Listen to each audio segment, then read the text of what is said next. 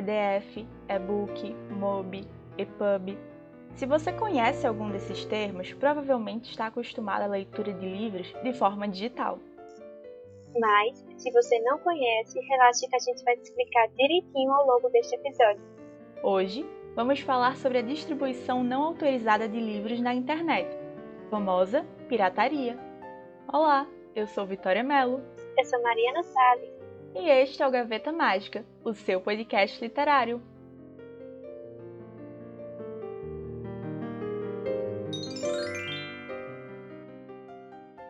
Durante a minha infância, eu comprei muitos CDs e DVDs daqueles vendedores ambulantes, os camelôs, sabe? Que sempre vendiam a um preço muito abaixo da média. Foi assim que eu tive acesso a muitos filmes da Barbie, CDs do Luan Santana e jogos de videogame do Guitar Hero. Sim, eu era uma criança bastante eclética. E também uma criança que consumia produtos pirateados. Com a internet, mais produtos como filmes, músicas e livros são compartilhados sem autorização. Além disso, esse acesso ficou muito mais fácil.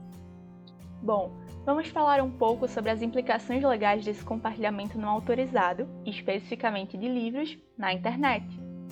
E aí, Vicky, tá pronta para descobrir se a gente vai ser presa?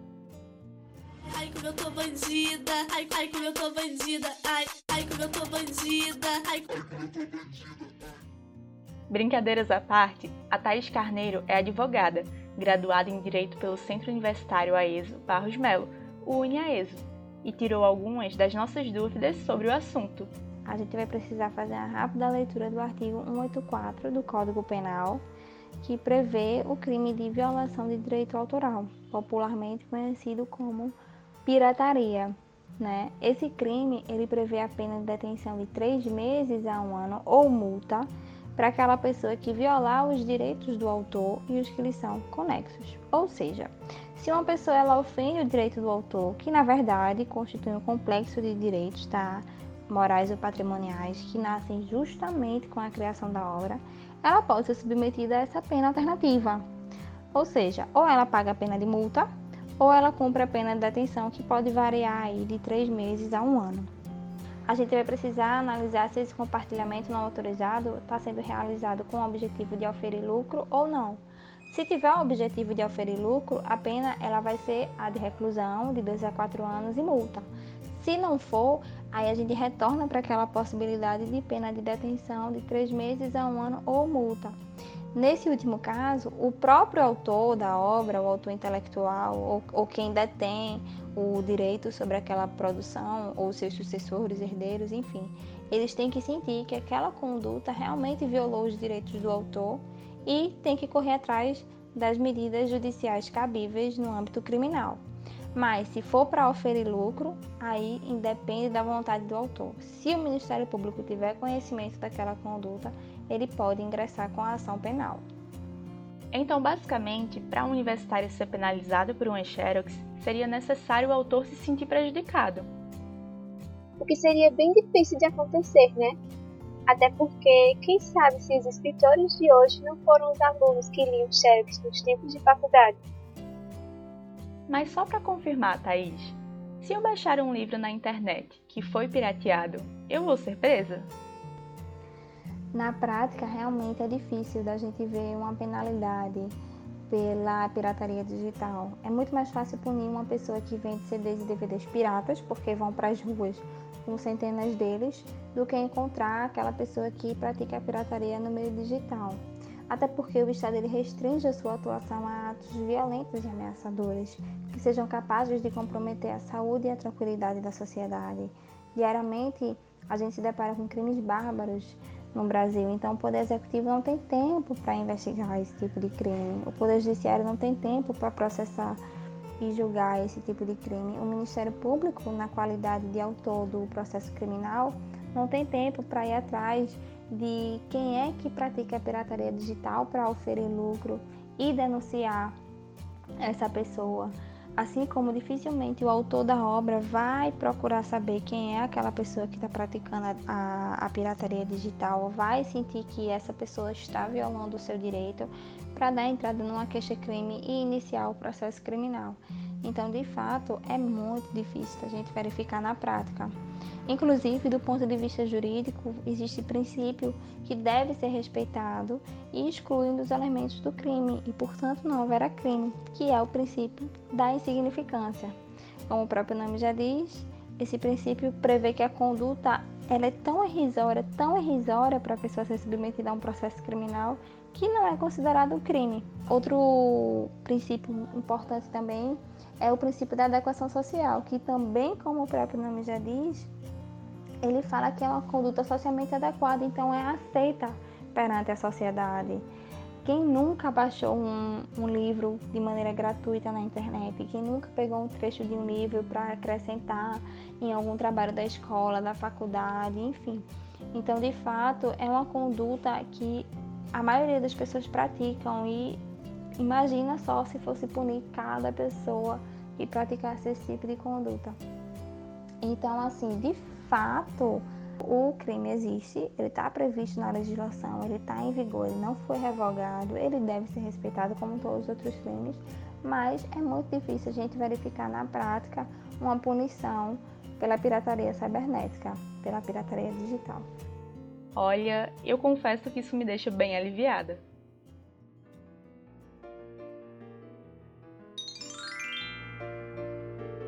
Mari, imagina se a lei punisse as pessoas envolvidas com pirataria de livros da mesma forma que pune o tráfico de drogas. Daí o leitor só seria punido dependendo da quantidade de livros que baixou. E você pegaria quanto tempo de prisão? Acho que prefiro não comentar.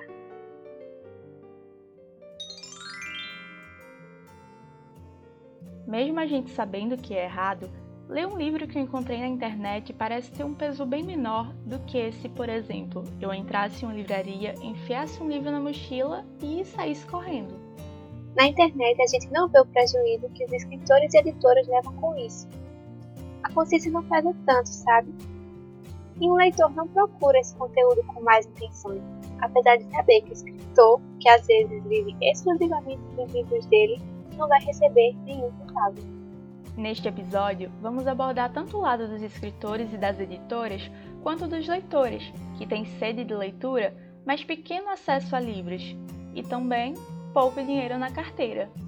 Me senti representada nessa última fala. Além disso, existem diferentes tipos de leitores: aqueles que leem por diversão e aqueles que estudam através da leitura. A gente conversou com a Rebeca Plácido, que é estudante de comunicação social da Universidade Federal de Pernambuco, campus Caruaru, sobre a questão do acesso à leitura de material acadêmico. Eu li muitos arquivos de Xerox. Hoje em dia eu tenho muito PDF no computador, bastante PDF. Inclusive quando os professores eles indicam algum livro, pessoa pergunta tem PDF, né? Porque aí se a pessoa já baixa de graça e tem ele no computador. Os acadêmicos que eu tenho em casa são todos em PDF. Também tem a Xerox, né? Que alguns professores, os professores, na verdade, disponibilizam algumas partes de livros e aí você tira Xerox. E aí eu tenho.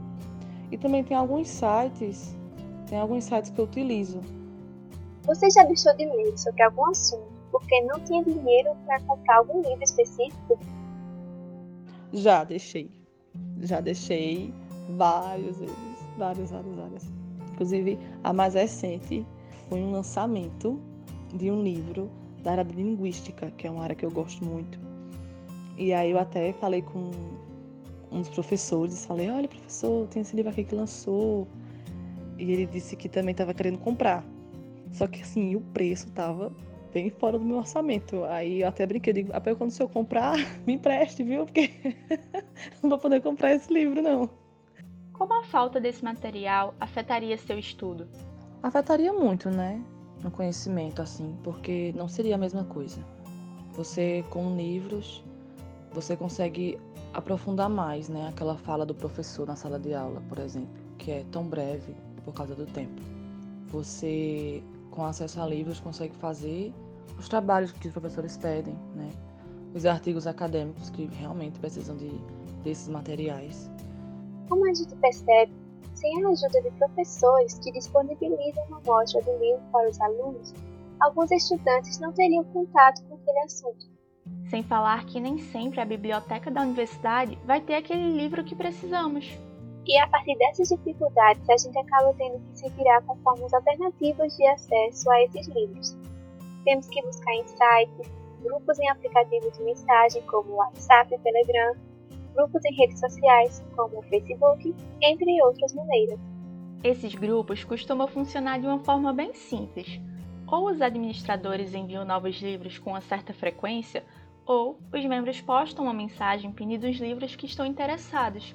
E aí, qualquer outro membro que tenha aquele livro envia no grupo. A gente conversou com a Ana Carolina, uma leitora e participante de um desses grupos. Ana, a participação nesses grupos afetou a forma como você lê? Na minha adolescência e na minha pré-adolescência, eu sempre gostei muito de ler. E eu não tinha esse acesso tão fácil a livros como eu tenho hoje em dia.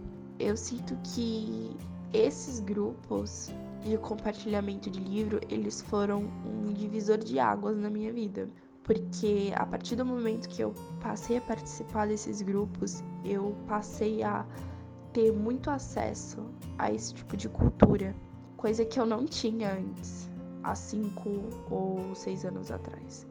Sim, a participação em grupo de troca de livros me afetou diretamente, afetou diretamente a forma como eu leio, os gêneros literários que eu procuro. De certa forma, a minha participação nesses grupos de troca de livros fez com que eu tivesse mais acesso à leitura e mais acesso a uma demanda de livros que eu achava que eu nunca teria acesso no meu momento atual. Além disso, a minha participação nesses grupos de leitura afetou também as pessoas ao meu redor, porque o acesso aos livros ficaram tão fáceis que eu passei a disponibilizar eles para as pessoas que estavam ao meu redor, por exemplo, minha mãe, minhas amigas, meu esposo. Então, essa participação nesses grupos literários realmente afetou muito a forma como eu leio, além de aumentar o meu interesse por diversas leituras e conhecer novos autores. Você já chegou a comprar um livro que já tinha lido antes de forma pirateada? Sim, eu sempre procuro comprar esses livros, geralmente quando eu gosto muito, eu sempre procuro tê-los. Não foram um, não foram dois, já foram vários livros que eu já li antes é, e comprei posteriormente. E não me arrependo. A gente vai, eu no caso, né, vou comprando quando dá. E sempre tá lá na minha listinha.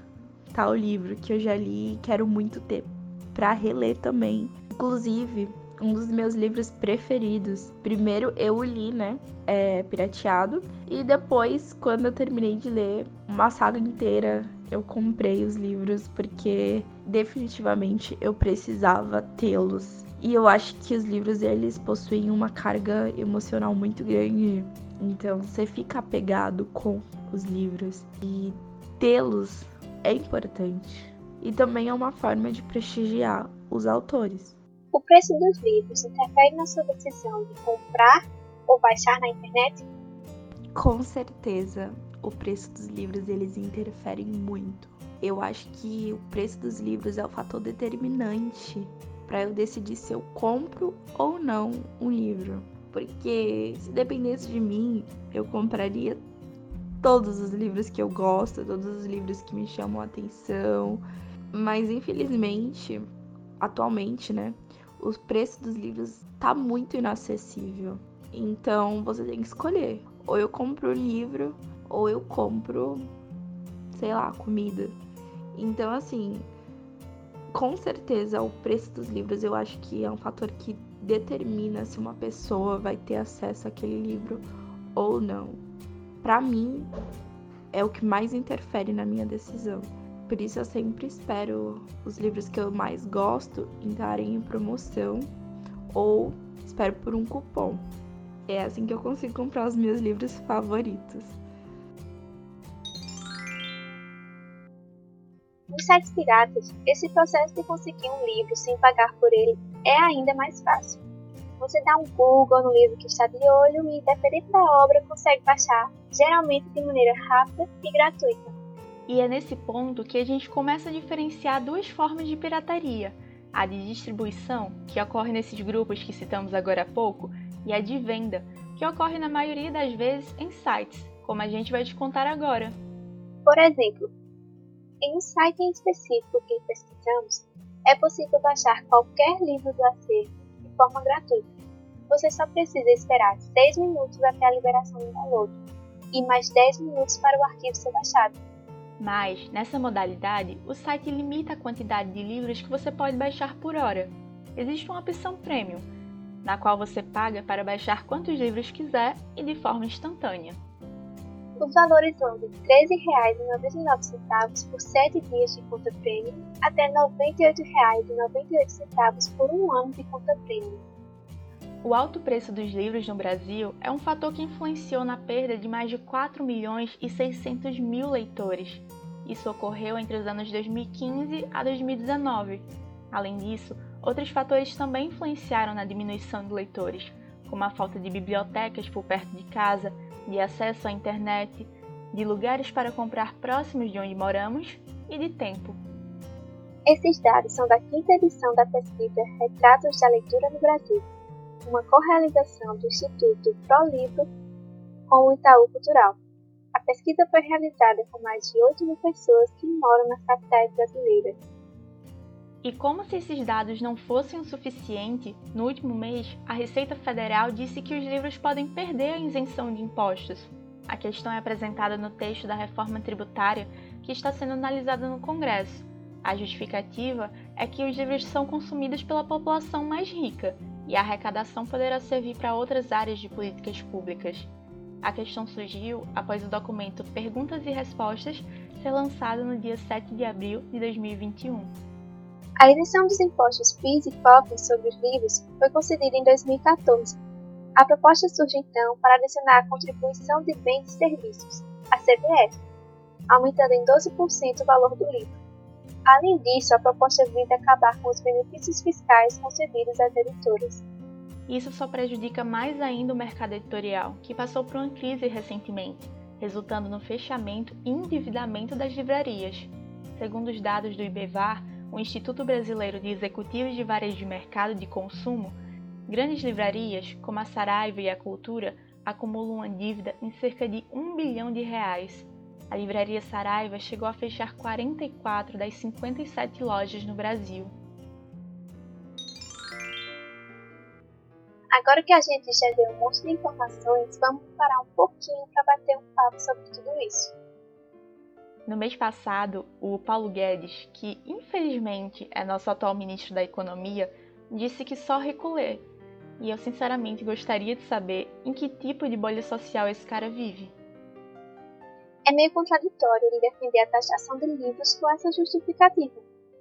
Porque se só ricos leem, a solução seria aumentar mais ainda o preço, fazendo com que o acesso à leitura realmente se torne apenas para as classes mais altas? Não seria muito melhor para o país se a população tivesse mais acesso à leitura? E por que dificultar isso, transformando os livros em artigos de luxo? Aliás, se só ricos leem, por que as nossas contas bancárias estão quase vazias? Explica essa, Paulo Guedes. Mulher, não expõe a gente não. Mas sério, queria eu ser rica para comprar todos os livros que eu quero ler e não ter que baixar na internet. Como a Ana Carolina falou antes, muita gente precisa escolher entre comprar um livro ou comprar comida.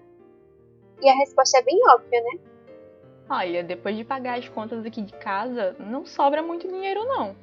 E por mais que eu saiba que é errado baixar livros da internet sem pagar por eles, a gente fica meio sem opção, principalmente quando é um livro para faculdade. Ou seja, não temos incentivo à leitura nem para o lazer e nem para a educação. Fica aí o nosso completo repúdio a essa proposta desumana do Paulo Guedes. Porque não tem outra palavra para isso, sabe? É desumano tentar diminuir o acesso das pessoas à leitura.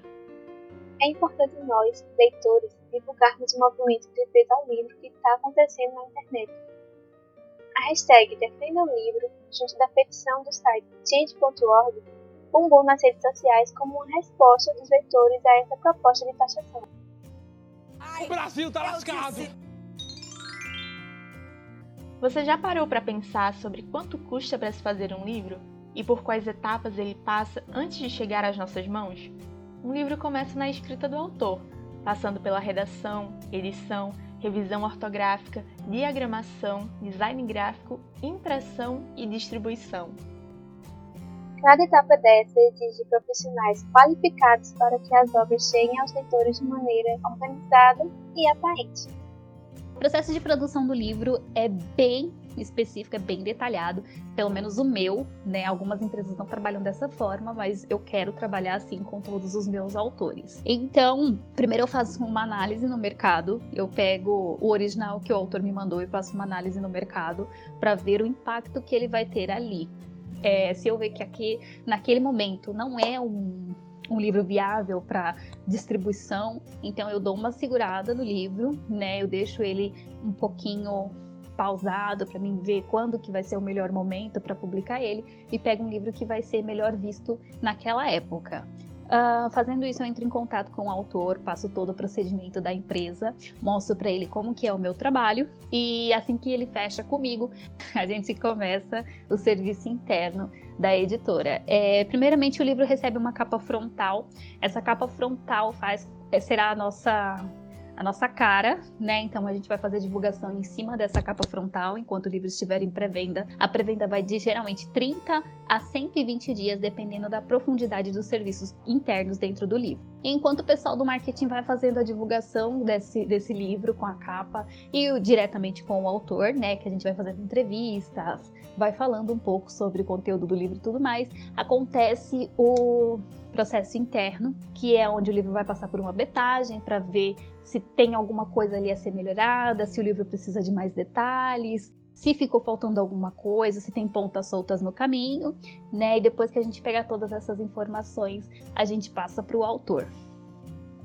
Fica a critério do autor fazer ou não alteração, as alterações no livro dele né? Se ele quiser alterar, ele senta com o pessoal da betagem para ver a melhor forma de fazer isso. Se ele não quiser, a gente segue com o procedimento mesmo assim. Recebendo o arquivo de volta do autor, ele vai para a revisão, ele vai passar por uma revisão detalhada, onde vai ver se tem algum erro ortográfico, se tem algum problema ali dentro né, que pode ser também alterado, algumas palavras que podem ser alteradas, algo assim. Depois dessa revisão, ele passa por uma segunda revisão para ver se ficou tudo certinho, se não, se a primeira revisão não deixou nada passar. O livro volta para o autor e o autor aprova o arquivo, vê se ficou exatamente como ele queria. Aprovando o arquivo, a gente vai para o processo de diagramação, onde a gente vai trabalhar a estética e toda a parte, toda a imagem do livro interna. Bem, onde vai ter é, figuras, vai arrumar, vai alinhar ali as, as palavras, o, os espaçamentos e tudo mais. Terminando o miolo do livro, que foi todo esse processo, a gente conclui o restante da capa, né? Porque aí a gente já vai ter o número certo de páginas que vai ser utilizado para a produção desse livro. Então a gente conclui a capa e aí finalmente ele é publicado. Isso durante todo o processo de durante o tempo de pré-venda que o marketing tiver fazendo a divulgação do livro. Essa é a Carol Coutinho. Ela é escritora, fundadora e editora-chefe da Rainha Editorial, Carol escreveu a série Imperial, na qual fazem parte os livros Querido Imperador e Estimado Imperador, disponíveis para compra na Amazon. E, em breve, lançará mais um livro, O que Roubar de uma Pirata, que conta a história de Leon, dono de uma biblioteca, e Cassandra, uma pirata temida. Eles se conhecem após uma catástrofe acontecer na cidade em que o Leão vive. Ele então se sente na obrigação de ensinar a mulher pelo menos o básico a ler. O que ele não esperava era que, em meio a tantas aulas e aventuras, acabasse encontrando um mapa diferente de todos os outros, e que isso o levaria ao verdadeiro tesouro da pirata. A gente conversou com ela sobre o fantasma da pirataria e o impacto nas produções dela. Enquanto autora, você já teve alguma obra pirateada, Carol? Já tive o livro plagiado e pirateado. Quando ele era uma fanfic dentro do Wattpad, ele já tinha sido plagiado várias vezes. E algumas leitoras e amigas ajudaram a derrubar essas histórias. Depois que a gente saiu do Wattpad, que eu fui para Amazon como e-book, que eu fui para as editoras como livro publicado, ela foi pirateada, né, duas vezes ainda. E, mas nessas duas vezes foi muito fácil tirar o livro de circulação, porque eu tinha o IBSN, a ficha catalogada da história. Então foi bem fácil denunciar e tirar eles de circulação da pirataria. Pode ser que esteja ainda por aí, porque era em PDF, né? Mas a pessoa que estava distribuindo a gente encontrou bem fácil e foi muito fácil tirar de circulação. Já uma história que eu tinha antes dessa, antes de Querido Imperador, ela foi pirateada e eu não tinha o que fazer, eu tinha apenas o assim da Amazon.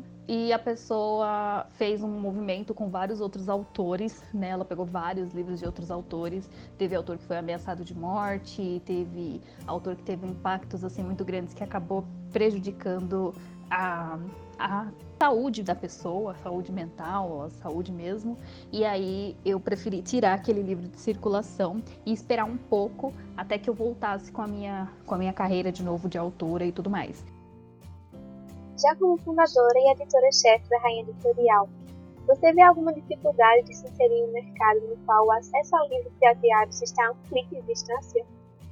Foi um dos motivos de eu ter fundado a Editora Rainha, porque quando o livro tem um selo editorial, quando ele tem o registro do livro e toda a papelada necessária, é muito mais fácil tirar o livro de circulação do que quando ele está apenas em e-book e tem só o registro do Google Play ou da, da Amazon.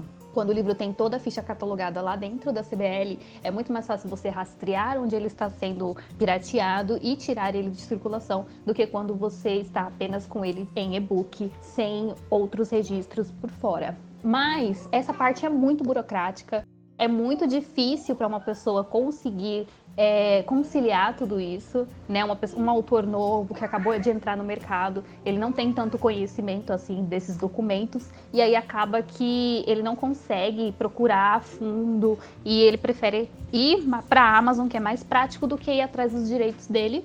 Aí acontece do livro ser pirateado e ele não poder fazer nada. Né? Então foi um dos motivos de eu ter fundado a editora Rainha, porque eu cuido de todo esse processo para o autor, sempre no nome do autor, e aí ele não precisa se, se desdobrar tanto como eu fiz quando eu fui procurar todo o processo para poder abrir a editora e tudo mais, né? É, eu acho muito importante que o livro tenha toda a papelada necessária para que ele realmente não seja mais pirateado, porque isso já está muito fora de controle. Todos os livros que estão na Amazon começam a ser pirateados uma hora, e o autor já tem ciência disso, que ele está colocando o livro dele ali e uma hora o livro dele vai ser pirateado. Então é muito injusto que isso aconteça sempre e que o, o, autor já tenha ciência de que isso vai acontecer. Então foi um dos motivos muito grandes de eu ter fundado a editora Rainha, realmente para ajudar o autor a procurar os direitos dele e firmar os direitos dele no mercado, para que quando aconteça isso, ele possa tirar facilmente o livro de circulação e continuar recebendo os lucros dele normalmente. Existem autores como o Neil Gaiman e o Paulo Coelho que dizem que a pirataria ajuda na descoberta e reconhecimento das obras, você concorda com essa colocação? Eu concordaria se o livro nacional tivesse o mesmo procedimento de um livro internacional dentro da Amazon, o que não é o caso, porque ali você tem um contato direto com o autor. Então, é impossível você querer plagiar uma história que milhares de vezes por ano fica de graça. Tem dias que elas ficam de graça. E você pode simplesmente criar uma conta, baixar e ler o livro. Né? Então não tem necessidade dele ser pirateado. Até porque o, o autor sempre coloca livros a R$ 1,99, R$ 2,99. O meu livro, no caso, o segundo livro, que tem quase 300 páginas, ele tá R$ 7,00. Então, assim, é umas moedinhas que você pega no fundo da sua bolsa e paga pelo livro. Né? E mesmo assim, ainda tem eventos da própria Amazon que ela deixa três meses o, a, assinatura Kindle por R$ 1,99 você tem acesso a diversos livros nacionais.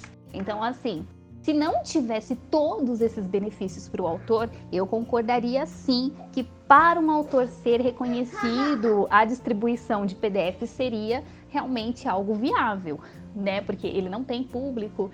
Mesmo assim, não é uma, uma coisa 100%, porque a maioria dos livros vem do Wattpad. Então, o livro já esteve de graça alguma vez. Né? Então, se fosse no caso de livros nacionais, que editoras grandes pegam o livro e disponibilizam a valores extremamente caros, que a gente realmente não vai conseguir pagar pelo e-book, que nem a gente vê, tem e-book de 20, 30, 40 reais, que você fala, gente, mas é mais fácil eu comprar o livro. Aí sim eu concordaria, né? Concordaria. Porque um e-book por 40 reais ninguém vai querer comprar. Agora, um livro que é de graça, que é R$1,99, que é no máximo 7,00 reais, ou que já veio de uma plataforma que era gratuito, infelizmente eu não concordo. Eu acho que essa é uma visão sem fundamento. Concordo com você, Carol. Na minha opinião, esses autores como Liu falam isso porque já estão com a carreira consolidada e são mundialmente conhecidos. Não sofrem o mesmo impacto que um autor nacional que está começando a se inserir nesse setor, ou que depende da venda dos livros para se manter. Mari, se você tivesse um livro lançado e pudesse escolher entre fazer sucesso, mas recebendo pouco dinheiro, porque a maioria dos seus leitores leu seu livro de forma pirateada, ou não fazer tanto sucesso, mas receber mais dinheiro pela venda dos seus livros, o que você escolheria? É uma pergunta muito difícil. Eu acredito que se eu vivesse exclusivamente de livros, eu gostaria de receber pela venda deles. Mas Assim que meu nome estivesse consolidado, não me importaria de ganhar mais leitores que me conhecessem através de um download não autorizado. E você, Vic? Olha, eu tô bem acostumada a ser pobre. Então, ser pobre, mas famosa, pelo menos para variar, sabe? Seria legal.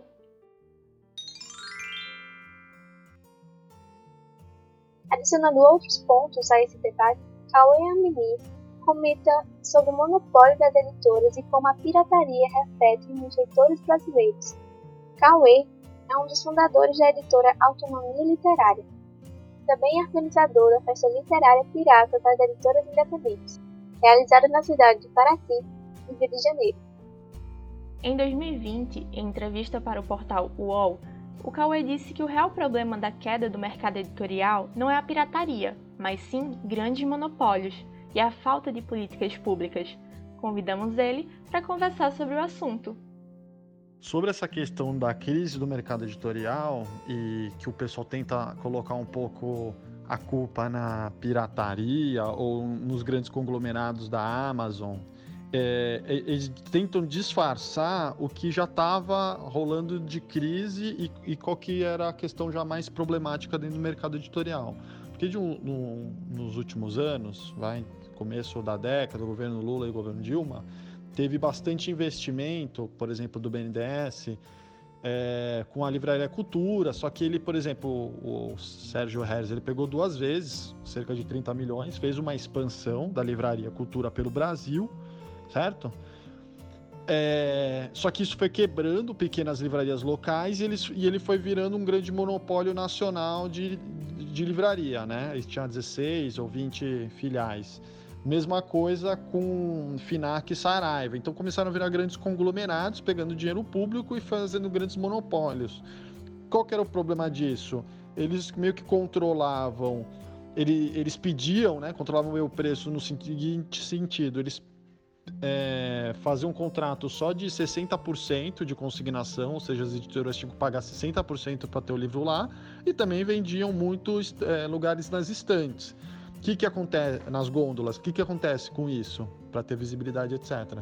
Você começa a excluir do mercado editorial um monte de editora que não tem é, como vender seu livro com 50%, 60% de desconto, né? Porque são grandes editoras que fazem isso e ganham na escala. E você também começa a tirar todo esse mercado editorial menor também de circulação porque ninguém tem grana para colocar livro em gôndola, etc. Então você começa a monopolizar isso. Então essa galera foi nisso. Só que isso funciona com o mercado aquecido e com verba pública para isso, de certa forma.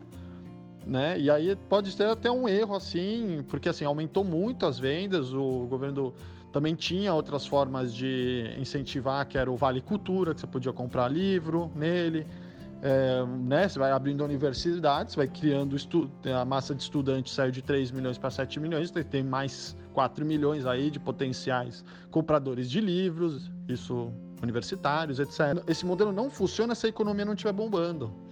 Porque, eh, por exemplo, aí começa a cair as vendas. É, essas grandes livrarias, elas não começam não conseguir mais pagar o quê? As, as editoras? Não, elas não conseguem pagar o, o, espaço, a alocação do espaço, porque está dentro de shopping, etc. Isso é muito caro.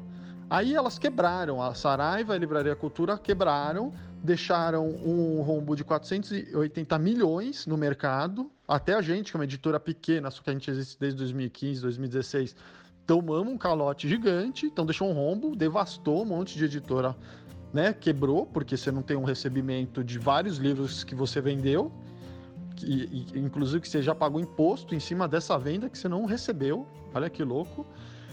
E isso que quebrou muito o mercado editorial. Então o que, que eles falam? Não, a Amazon chegou aqui e quebrou. Não, a Amazon não. A Amazon, no máximo, entrou numa competição com você dentro do mercado online, de e-commerce né? E eles podem vender dentro dos e-commerce da Amazon, então isso não é uma questão. E eles vão ficar bem ranqueados conforme o, a, a, entrega, porque o, a Amazon no Brasil, no, nos Estados Unidos, ela já é um galpão e faz a sua própria distribuição. No Brasil, eles são é uma plataforma que chama de e-commerce. Eles são um marketplace. Eles são uma plataforma para venda de terceiros. Pouca coisa é do estoque deles que eles compram direto e fazem a venda, entendeu? Então, quais seriam as medidas para que esse mercado não sofresse mais perdas? Aí o que poderia fazer para o governo? Por exemplo, você perguntou, Poderia dar, a prefeitura não poderia dar isenção de, de PTU para esses pontos, porque a pessoa também numa livraria pequena, ela não vai lá comprar um catálogo, ah, vou lá comprar. A maioria vai lá porque está tendo um lançamento, porque está tendo um sarau, porque a livraria está do lado de um cinema. Ela normalmente vai numa atividade cultural ou literária e acaba comprando o livro que, que o governo poderia fazer? Bate PTU. O que, que ele podia fazer? Não tinha os pontos de cultura? Esses lugares viram pontos de cultura. Então dá um ponto de cultura e faz um financiamento de edital para essas pequenas livrarias ficarem de, promovendo o debate, literatura, etc. A pirataria alguma vez já contribuiu de forma positiva ou negativa na venda dos livros de autonomia literária? Pra gente, a gente tem vários livros, ou são pirateados, ou são auto-pirateados, que a gente faz com algumas fundações. E aí eles pedem para a gente deixar em público o PDF e a gente sente que mesmo ou pirateado tem livro que a gente não fez isso porque comercialmente o contrato não deixa, que são contratos internacionais muitas vezes e a, o, o, público pirateia, mas eu, a, o que a gente vê é que ele não reflete numa tipo aquele pirateou e não vende. Acaba sendo assim, o que está pirateado ou que piratearam vende bem e, e os melhores que vendem normalmente são esses também, saca? Então tem um lance que não tem essa. Quem quer ler um livro, o livro, né? Para valer, vai. Não tem grana nenhuma, vai usar o PDF lá digital. Tem um pouquinho, vai comprar porque vai preferir deitar, ler direito, grifar. Tem o uso, né, do, do livro, que não é só leitura. Então a gente vê que acaba virando um marketing bom é claro que a gente promove no, na medida também para não ficar super ultra promovendo, senão a pessoa também vai, perde o valor, né? Porque tem todo um trabalho e isso também tem um lado que você não remunera vários trabalhadores. Tem que lembrar sempre que a editora ela financia todo esse mercado editorial, ela financia a gráfica, ela financia a livraria. É, e, é, e é um mercado que movimenta, que fatura 6 bilhões por ano, né? É um mercado grande, dá bilhão. diria o Ciro. Mas é isso. É... E ela coloca, por exemplo, ela primeiro contrata, fecha um contrato, faz a tradução, faz a revisão, faz a diagramação, faz a capa, faz uma outra diagramação ou preparação, é, revisão ou preparação. Ela financia o pessoal, e depois ela coloca na gráfica, paga todo mundo na gráfica, né, né, né volta, vai para a livraria, na livraria a livraria fica com uma porcentagem, normalmente 50%, 40 ou 30, só depois que ela recebe. Então é um mercado meio que se faz um investimento numa cadeia gigante de intelectuais, pessoas você junta num livro para fazer umas 5, 6 pessoas com um superior completo normalmente, altamente qualificadas e depois você joga dentro de uma indústria que movimenta muita gente. Então, também tem essa questão. Mas, ah, assim, não tem como lutar contra essa pirataria ou coisa do tipo, porque ela acaba sendo um marketing espontâneo, bem feito, viralizador. E se alguém fez isso é porque tem interesse público também. Um caso de distribuição de livros piratas que repercutiu no ano passado foi o da editora independente Boitempo. Para quem não ficou sabendo, em março de 2020 foi criada uma notícia falsa no Twitter. Circulava na rede que a Boitempo estaria distribuindo e-books de forma gratuita. Porém, a editora, em um pronunciamento no Twitter, explicou que nunca chegou a fazer isso. Inclusive, os e-books distribuídos de forma não autorizada em arquivos que não eram seguros foram editados para que os créditos e notas de edição fossem apagados, ocultando assim todo o trabalho por trás daqueles livros. Há muito tempo já havia feito ações de liberar alguns e-books gratuitamente durante determinados períodos de tempo, mas com o consentimento dos autores e com o arquivo sendo seguro para o download. Em um dos tweets, eles afirmaram que, abre aspas, a Boitempo tem um histórico de investimento na edição de obras digitais que sempre visou a ampliação do acesso à leitura, praticando preços com desconto em relação ao valor do impresso, numa média superior à praticada pelo mercado editorial. Enquanto editora independente, a Boitempo sustenta suas atividades exclusivamente com a venda de livros, em meio impresso ou digital. Fecha aspas. Depois de conversarmos com escritores que têm suas próprias editoras, decidimos bater um papo com mais um escritor, mas que publicou seu livro de uma forma mais independente. Falamos com Everton Yukio, que é formado em Geografia pela Universidade Federal de Viçosa, a UFV, e autor do romance infanto-juvenil O Tesouro de Algarve, disponível na Amazon. Vamos começar falando um pouco sobre o processo de criação de um livro. Everton, conta pra gente como foi o teu. Depois de uma década trabalhando como professor, mergulhado em meio a livros e mais livros, e trabalhando com adolescentes, né, vivenciando o seu dia a dia, o seu cotidiano, seus sonhos, suas angústias, seu modo de ser, eu pensei, por que não escrever um livro para eles? Né? E diante do incentivo também muito grande da minha esposa, é, nasceu a ideia do Tesouro de Algarve. Bom, uma vez tomada a decisão de se escrever um livro, o seu processo criativo ele se divide basicamente em três etapas. A primeira etapa são as pesquisas, a segunda, a escrita, que é o processo de criação do livro em si, e a terceira etapa são as revisões. É, pelo menos para mim, a primeira etapa ela se dividiu em outras duas. Primeiro, a pesquisa teórica, depois a pesquisa de campo. A pesquisa teórica ela foi pautada na leitura de livros, artigos, plataformas digitais a respeito da história de Itanhaém e do Brasil, é, bem como a respeito dos lugares retratados no livro. Pelo fato é, do meu livro ele trazer informações verídicas e locais que realmente existem, é, a minha responsabilidade na produção do livro aumentou bastante. Então eu precisei fazer uma pesquisa minuciosa, mesmo se tratando de um livro de ficção, já que traria informações e locais é, verossímeis. Foi nisso que consistiu a minha pesquisa teórica.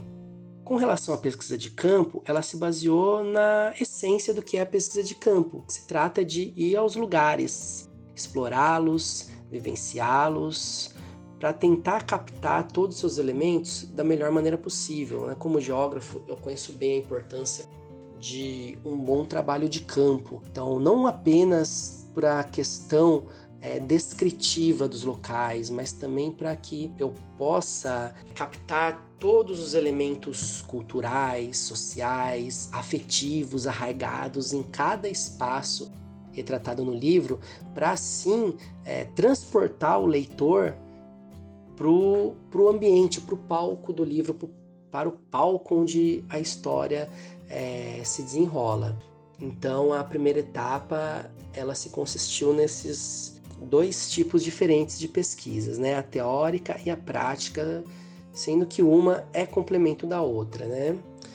É, uma vez as pesquisas concluídas, aí a segunda etapa, a escrita, o processo criativo em si do livro que é disparado é a melhor parte de se escrever um livro, né? O que faz tudo valer a pena. O momento em que eu sento na frente do computador e simplesmente é, deixo a imaginação rolar com base nas minhas pesquisas, nas minhas experiências, tanto é, pessoais como é, profissionais. Já uma vez que eu, tô, eu escrevi um livro voltado é, para o público com o qual eu trabalho. É, Tratou-se basicamente de criar uma aventura da qual eu gostaria de ter vivido quando eu tinha a idade dos meus alunos, dos meus personagens, lá aproximadamente na casa dos 14 anos de idade. E o processo ele, ele é tão prazeroso que ele se tornou também bastante rápido, muito mais rápido do que eu imaginava. Né? Em 13 tardes eu concluí é, o processo de escrita do livro, né? desde do título até o último ponto final. Pensando em todo o tempo dedicado ao nascimento desse livro, como é a remuneração de um escritor no Brasil? Ela compensa o trabalho? De modo geral, o autor recebe de royalties 10% do preço de capa quando é um contrato fechado aí com uma, com uma grande editora comercial, né? Então, assim, com relação a responder assim de maneira fria a pergunta, é, a remuneração compensa todo o trabalho de criar e escrever um livro? É, porque eu digo de maneira fria a primeira resposta? Porque o raciocínio seria o seguinte: se você levar em consideração o tempo disponibilizado, é, exigido para a produção de um livro e o retorno financeiro, a resposta é simples: não, não compensa. Evidentemente que não compensa. Mas eu acredito que quem se é, empenha aí numa, numa empreitada cultural não tem isso como primeira preocupação. Agora falando do tema desse episódio, como a pirataria afeta o trabalho de um escritor?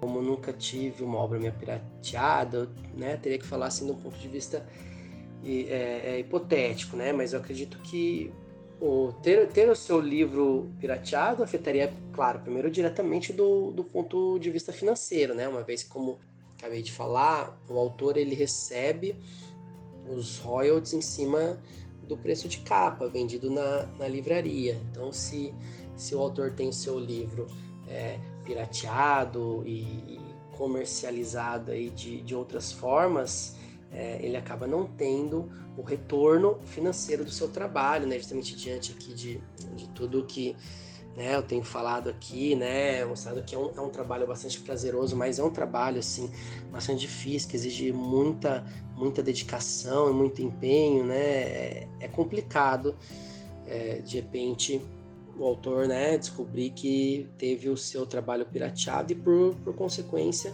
não está tendo o devido retorno financeiro merecido, né? Mas acho que além da questão financeira, também daria uma, uma, uma sensação ruim no, do ponto de vista assim, da questão da invasão, uma questão invasiva, né? Tipo assim, uma pessoa que não sabe quem é, é se apropriar do seu trabalho e revendê-lo é, é, sem o seu consentimento, né?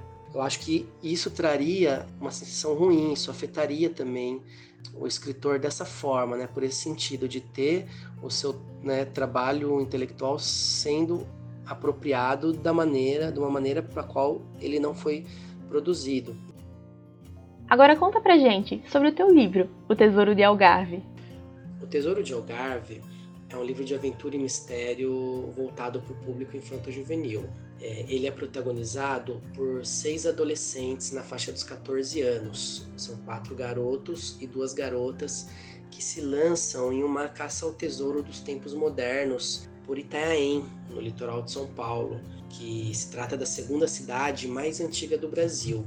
É, na história, o pai do personagem principal ele é coordenador do Instituto Histórico e Geográfico de Santos, mas que por uma questão de logística ele precisou trazer é, os itens de uma exposição ao qual ele havia sido curador, é, uma exposição essa relacionada ao período em que a família real portuguesa residiu aqui no Brasil, ele precisou trazer esses itens da exposição para a casa dele é, em Itaém. Então, quando os garotos decidem é, xeretar aí nessas relíquias, eles encontram um pedaço do velho mapa pirata dos saqueadores do Algarve, um antigo bando que agia na rota entre Brasil e Portugal é, no período colonial e que reza a lenda teria escondido o tesouro roubado da família real em algum ponto da cidade. E esse pedaço do mapa traz um enigma que os garotos resolvem tentar decifrar para saber se existe algo de verdadeiro na lenda ou não. É, e a partir daí, eles se lançam em uma aventura repleta de mistérios e perigos, onde eles precisam desvendar é, antigos enigmas e explorar lugares fascinantes e emblemáticos da cidade, em busca de cada parte é, do mapa pirata para descobrir o paradeiro do tesouro real. Como Everton, vários escritores lançam livros no formato físico e digital. Agora, vamos te explicar um pouco sobre as diferenças entre os livros lançados e pirateados digitalmente, os e-books. Lá no início deste episódio, citamos três formatos de arquivos muito utilizados: o PDF, o EPUB e o MOB. Algumas características que diferenciam eles são a definição de imagens com gráficos, mapas e desenhos, e a flexibilidade do arquivo. Ou seja, no leitor digital você consegue alterar o tamanho e tipo de letra, a largura das páginas, entre outras coisas. O PDF, o formato mais comum, é como uma imagem estática, no qual não se pode fazer muitas alterações, como aumentar o tamanho da fonte, da página, escolher outros formatos, dentre outras opções. Já no EPUB e no MOBI, podemos fazer isso. Além da leitura ser bem mais fácil, dependendo da plataforma que estamos lendo, podemos alterar até a cor da página, assim como as outras mudanças que foram citadas. Esses formatos são mais adaptáveis e, por isso, mais fáceis de ler. Eu, particularmente, prefiro ler nos formatos de EPUB ou MOBI, porque sinto que não prejudica tanto a minha visão como no PDF.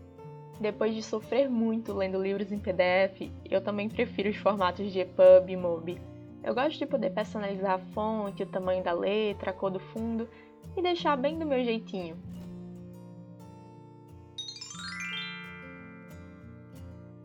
Uma situação que acontece dentro do cenário da pirataria é a tradução independente. Nesse caso, fãs traduzem por conta própria livros que foram lançados em outros países mas ainda não chegaram no Brasil. Às vezes, esse livro vai ser lançado aqui, mas ainda não tem data. Outras vezes, nenhuma editora brasileira comprou os direitos do livro para lançar aqui no país. E aí bate um misto de curiosidade com impaciência, resultando em pessoas se unindo para traduzir aquela história de forma independente.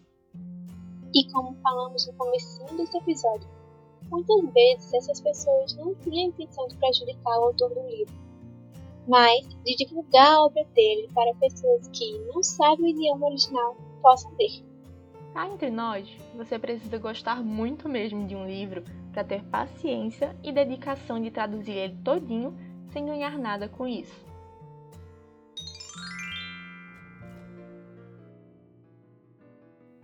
Agora, trazendo para o âmbito nacional, os escritores daqui, e principalmente os escritores independentes, passam por bastante dificuldade quando seus livros são pirateados. Ainda mais por esses escritores tirarem seu sustento do livro. Eu acho muito massa que existe uma espécie de lei moral entre alguns leitores aqui no Brasil. Para quem não sabe, em algumas comunidades a gente meio que se proíbe de baixar livros nacionais de ficção de forma pirateada. É uma ética um meio antiético.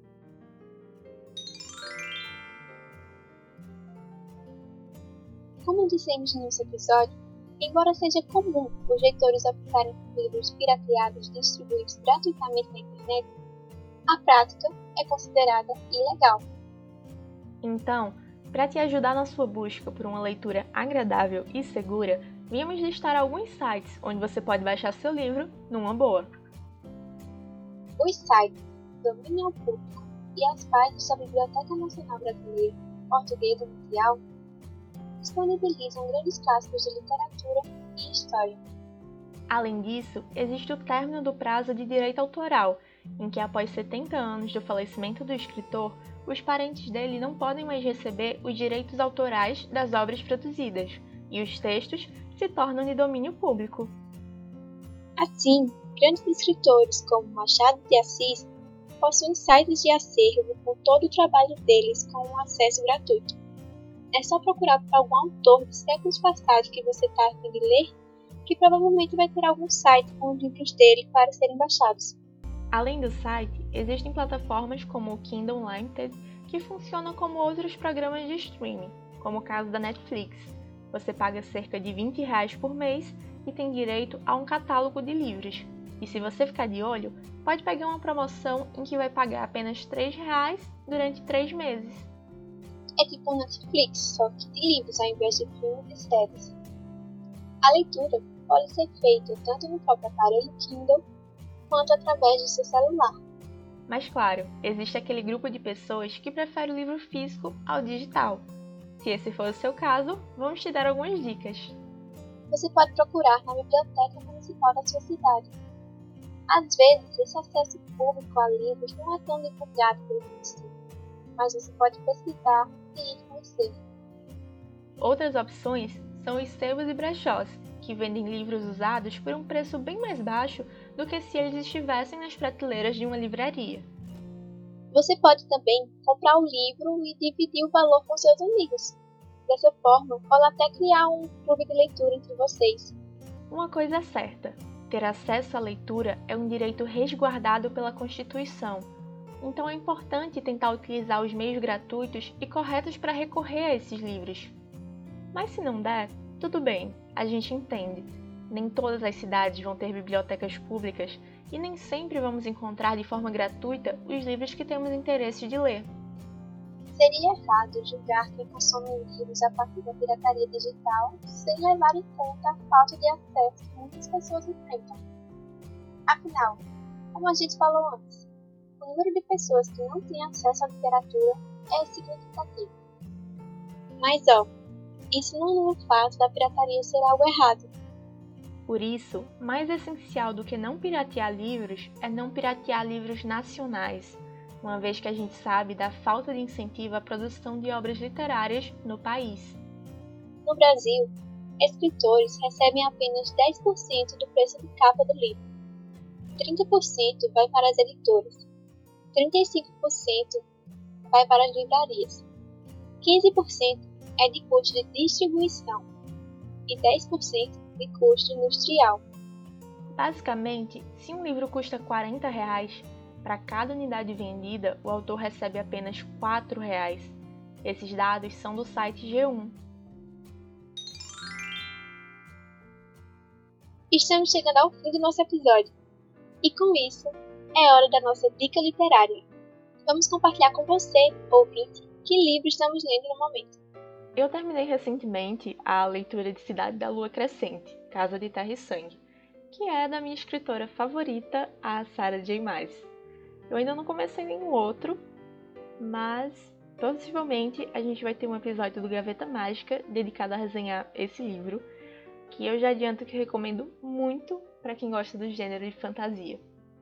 Eu também estou lendo fantasia, que é Sol e Tormenta, escrito por Lili Bardugo o livro é a continuação de Sombra e Ossos, que virou uma série da Netflix esse ano.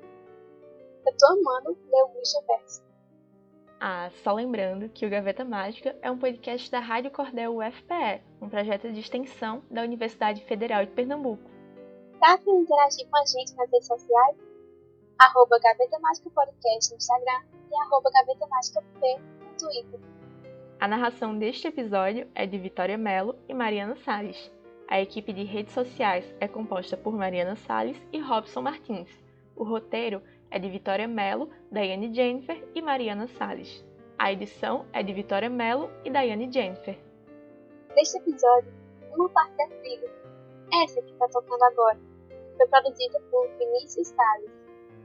A gente se vê no próximo episódio. Tchau! Esquece de seguir a gente nas redes sociais.